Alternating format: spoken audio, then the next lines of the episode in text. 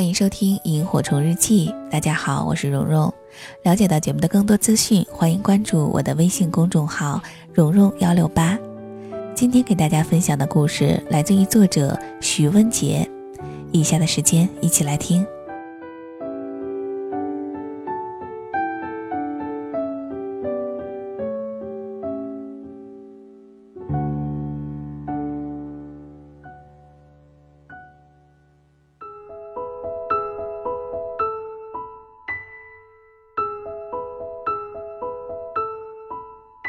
最好的爱情，无论有没有结果，都不会消耗你、摧毁你。它应该让你看到闪闪发光的自己。所以，对于那段最美好的青春，你能做的最棒的事儿，就是继续好好的生活。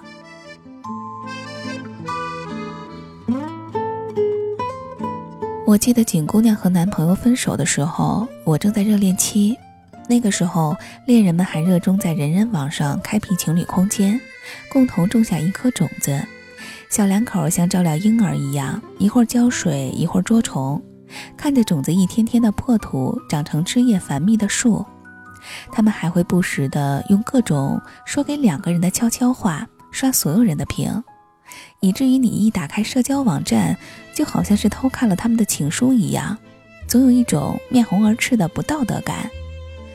对于异地久了的情侣来说，一旦他们久别重逢，那更是一场其他人的劫难。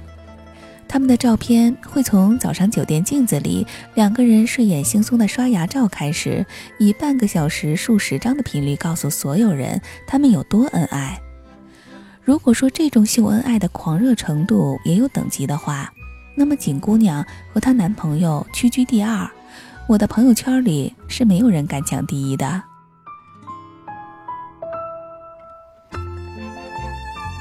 有没有发现，如果在某一个时刻，你对爱情充满了信心，看到周遭恩爱的情侣，他们的幸福在你心里会比表现出来的更加浓厚。就像你和很多人吃同一株葡萄，你吃到的那颗是甜的，看到别人也说甜，你就愿意相信他的那颗比你更甜。可如果你已经被酸的眼睛眉毛揪起来，侥幸吃到甜葡萄的那个人，无论怎么开心。你都有可能觉得他在假装，所以大概是因为那时候我自己也陷在恋爱里无比的幸福着，基于自己的幸福处境去想象他们的恩爱程度，觉得他们简直就是神仙眷侣。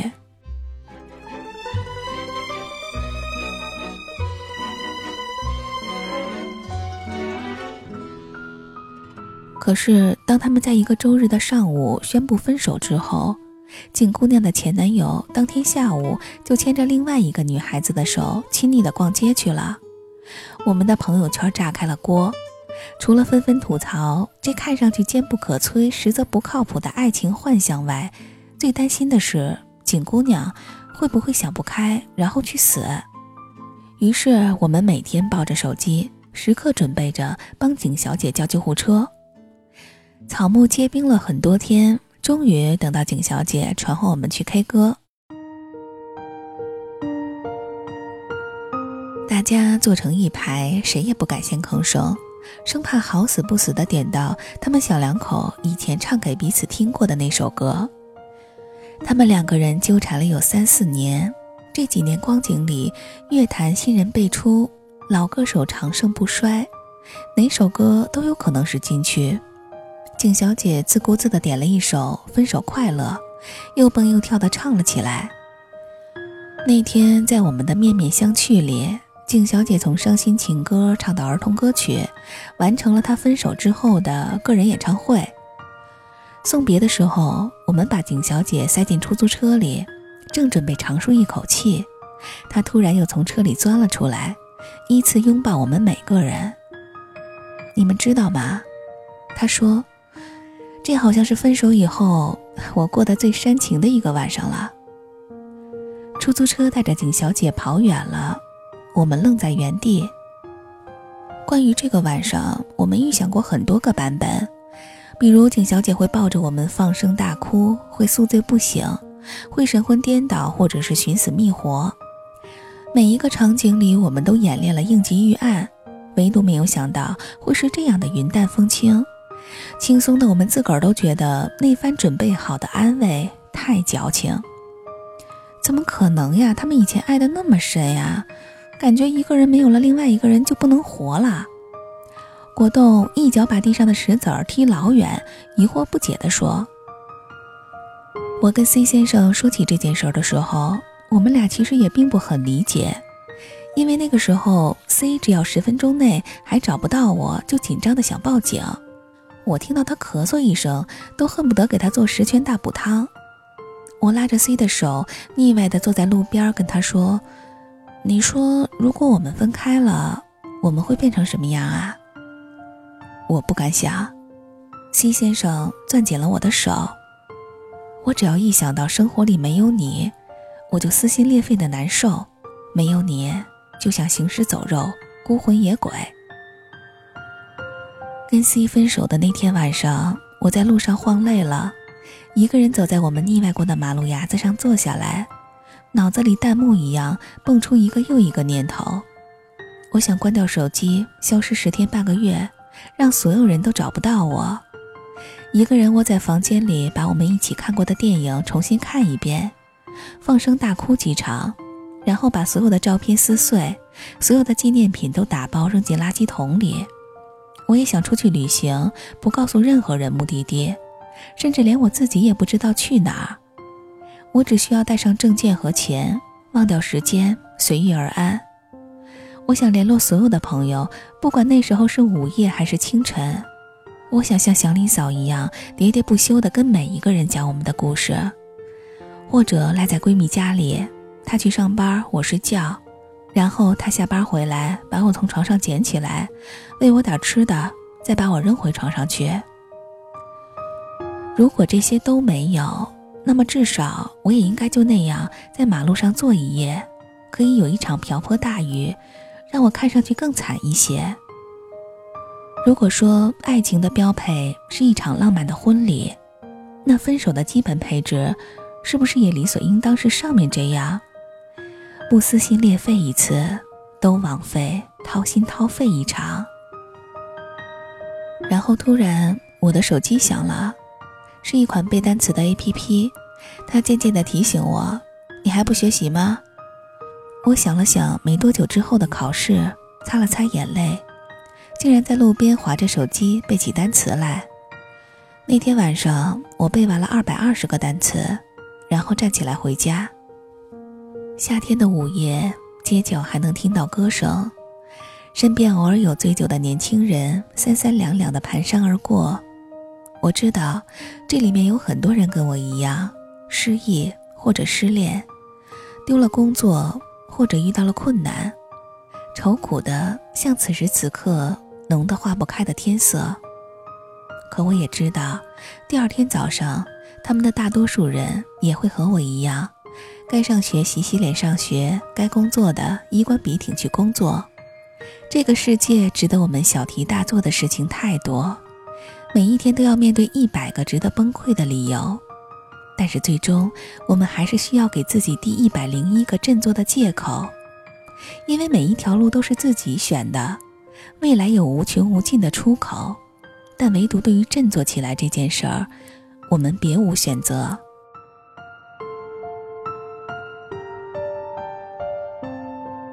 我想起 C 跟我说：“我只要一想到生活里没有你，我就撕心裂肺的难受。没有你，就像行尸走肉、孤魂野鬼。”可其实第二天的晨起，我们谁也没有迎着朝阳化为乌有。尽管在夜幕里，我们确实失魂落魄的像是孤魂野鬼，但是太阳出来的时候，我们还是得一如既往，硬着头皮生活。我们可能都曾经以为失去对方会活不下去，可是等到有一天，我们真的遗失了对方，就会发现，生活根本不给你矫情的机会。你可以躺在床上掉几天几夜的眼泪，但那之后，饥饿感会强迫你起床。你的机体依然正常，感觉依然敏锐。你会发现，没有对方固然活得不那么轻松，但是想要死掉却是更难。我们也都曾经以为这最后一次的全心全意，如果不能终成眷属，以后就绝对不会相信爱情。可等你再遇到了那个让你情不自禁的那个人，你依然学不会有所保留的付出。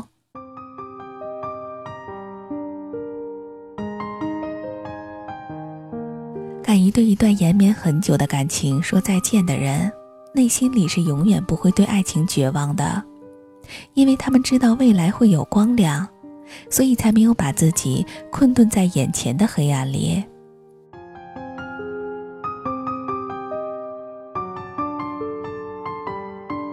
世界永远不会因为你失恋了而对你格外仁慈，你依然会因为工作失职而受到老板的训斥。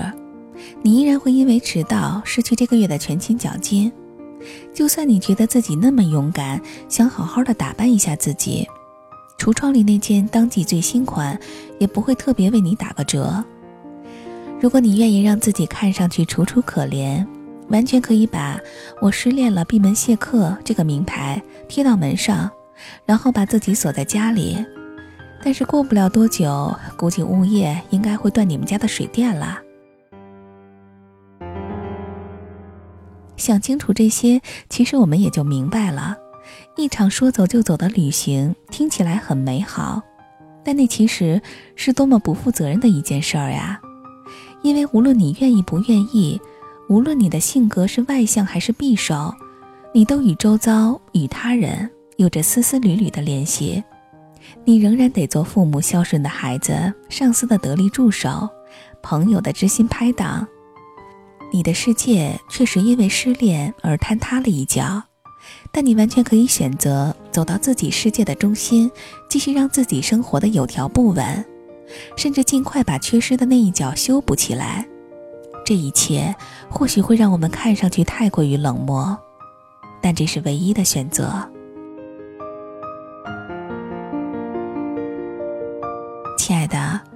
如果此时此刻你正因为失落了一段恋情而梨花带雨、不眠不休，你绝对要相信，我完全可以对你感同身受。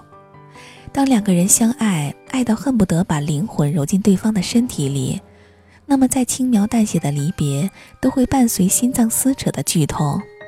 这种痛没有具体的止痛时间，也许过了今夜就好，也许持续到你心脏停跳。如果你觉得我懂得你此刻的痛，就请相信你自己的勇敢，千万别说你活不下去，千万别觉得世界上再也没有爱情。爱情没有那么脆弱，你也没有那么脆弱，你一定要好，你也一定会好，剩下的交给时间，他会给你最好的安排。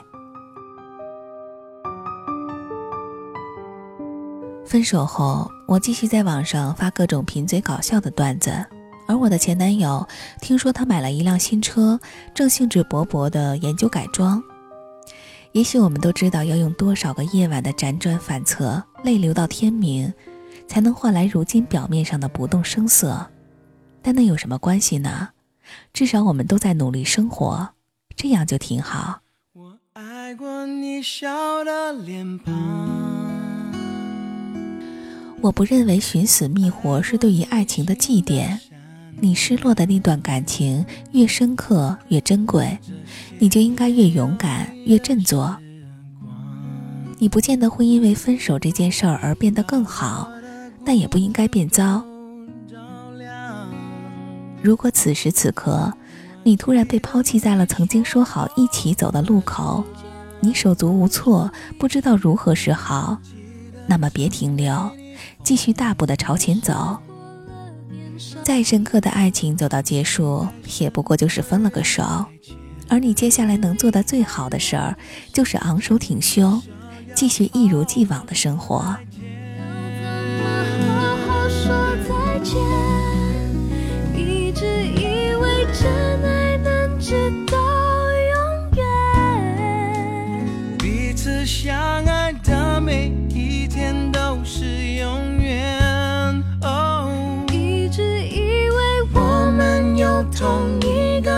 天你曾是我的世界不完整的世界。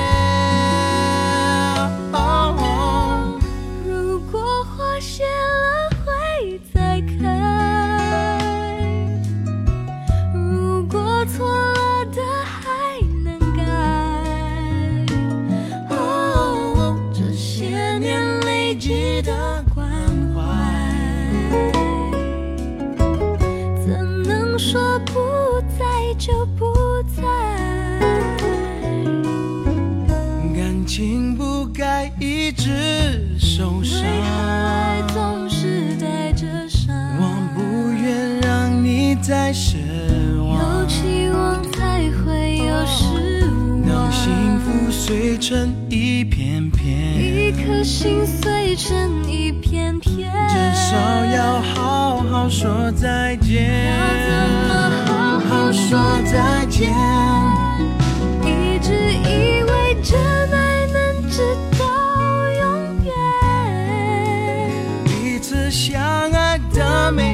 天都是永远。哦，一直以为我们有同一个明天，你真是我的世界，不完整的世界。哦相信你会过的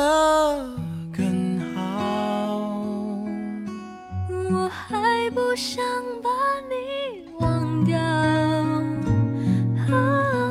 别丢弃你无邪的笑，再见面还可以拥抱。我记得你说过的时间留，不住一句话，我记得成为你风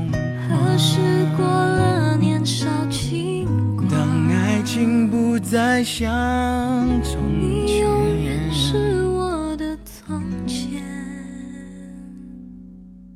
原谅我沉默的再见。